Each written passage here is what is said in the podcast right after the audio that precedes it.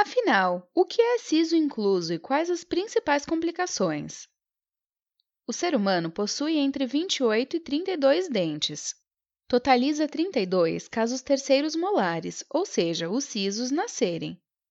Popularmente conhecidos como dentes do juízo, esses são os últimos dentes a serem formados e ganharam esse apelido justamente por aparecerem na fase da transição entre a adolescência e a idade adulta. A maioria das pessoas não dispõe de espaço suficiente para acomodar esses novos dentes e muitas vezes eles ficam retidos dentro da gengiva, ou seja, elas possuem um siso incluso. Um dente do siso que nasce corretamente já pode causar muita dor e inflamação, o que é um período muito desagradável para quem está passando por isso. Um terceiro molar que não nasce, no entanto, pode gerar incômodos muito mais significativos, os quais exigem certa atenção e alguns cuidados pelo paciente e seu dentista. Você está nessa situação e tem muitas dúvidas sobre o siso incluso? Separamos neste post as principais informações sobre esses dentes que não rompem a gengiva. Acompanhe! O que são sisos inclusos? Denominam-se sisos inclusos os terceiros molares que estão total ou parcialmente presos no interior do maxilar, no caso dos sisos superiores, e na mandíbula para os sisos inferiores. Nesses casos, os sisos apresentam muita dificuldade para nascer, sendo que muitas vezes podem nunca sair de dentro do osso. Assim, esses dentes não fazem parte do arco dentário como todos os outros dentes permanentes e nunca vão exercer a função de mastigação. São inúmeros os fatores pelos quais esses dentes podem estar retidos. Entre eles estão alterações ósseas no tecido da gengiva, doenças relacionadas aos tecidos formadores dos dentes, a falta de espaço para seu correto desenvolvimento e até a posição do siso no interior da gengiva, como deitado, na diagonal ou de ponta cabeça. Quais os problemas ocasionados por sisos inclusos? Os sisos semi-retidos ou semi-inclusos, isto é, que despontam para fora da gengiva, podem gerar processos infecciosos e inflamatórios, como por exemplo a pericoronarite. Esse quadro trata-se de um processo inflamatório na gengiva situado ao redor da coroa dentária que desponta, mas não nasce completamente, gerando uma situação de rompimento constante da gengiva sem a correta cicatrização.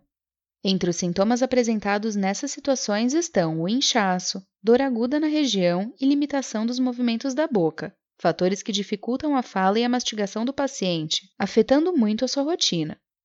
Ademais, se não tratada corretamente, a pericoronarite pode evoluir para uma infecção no local, que pode progredir para tecidos mais profundos da boca, atingindo até os ossos. Além disso, os sisos semi-inclusos acarretam em muito acúmulo de resíduos de alimentos ao seu redor, Ajudado pela sua localização profunda na arcada dentária, a higienização adequada é dificultada, e isso pode resultar no desenvolvimento de placa bacteriana, gengivite e cáries. No caso dos sisos inclusos, que estarão constantemente forçando a sua saída para o exterior da gengiva, as principais complicações incluem muita dor e incômodo, pois a movimentação do siso resulta em inflamação recorrente, destruição e reabsorção da raiz do dente vizinho, deixando-o mole ou solto, cistos e tumores nos tecidos periféricos.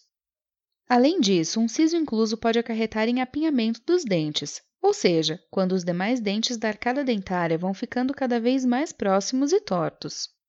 Isso pode ser um problema muito grande, pois resulta em problemas estéticos para o paciente, afetando sua autoestima, e pode estragar completamente o tratamento realizado por quem já utilizou o aparelho ortodôntico. Como identificar os sintomas? Se você já está na idade em que se espera o nascimento do terceiro molar, em média entre os 17 e 21 anos, e seu siso ainda não irrompeu, porém você está percebendo que a região mais ao fundo da sua gengiva está frequentemente avermelhada, inchada e dolorida, você pode ter um siso incluso. Se os seus dentes já começaram a entortar, o ideal é procurar um dentista de confiança o mais rápido possível, para que ele faça o tratamento necessário e evite que o caso se torne mais grave. Entretanto, há situações em que o siso incluso pode não manifestar sintoma algum, mas ainda assim agir silenciosamente, formando cistos e tumores que só serão percebidos quando em estágios mais avançados. Isso mostra a importância de fazer um acompanhamento periódico com um profissional dentista, o qual pedirá radiografias panorâmicas para saber como o seu siso está e quais os riscos que ele apresenta. Agende sua avaliação preenchendo o formulário disponível no meio do artigo. É necessário extraí-los? No caso de um terceiro molar incluso, o tratamento mais comum é a extração do dente.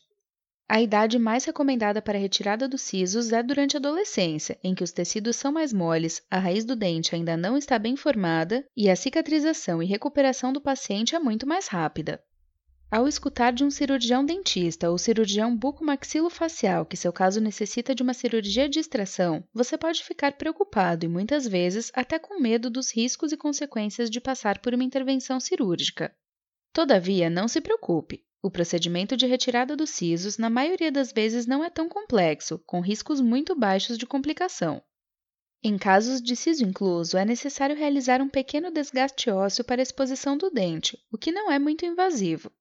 Na grande maioria dos casos, a cirurgia é realizada em consultório odontológico, sem necessidade de internação nem de ir para um hospital.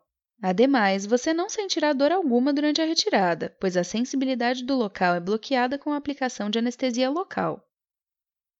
Pós-operatório. O pós-operatório também não é muito longo, durando aproximadamente 3 dias.